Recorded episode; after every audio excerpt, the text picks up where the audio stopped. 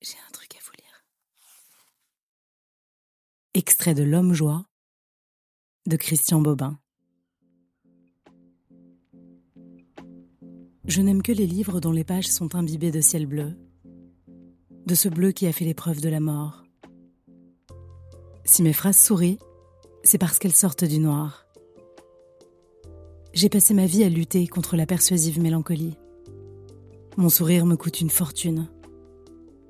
Le bleu du ciel, c'est comme si une pièce d'or tombait de votre poche et qu'en l'écrivant, je vous la rendais. Ce bleu en majesté dirait la fin définitive du désespoir et ferait monter les larmes aux yeux.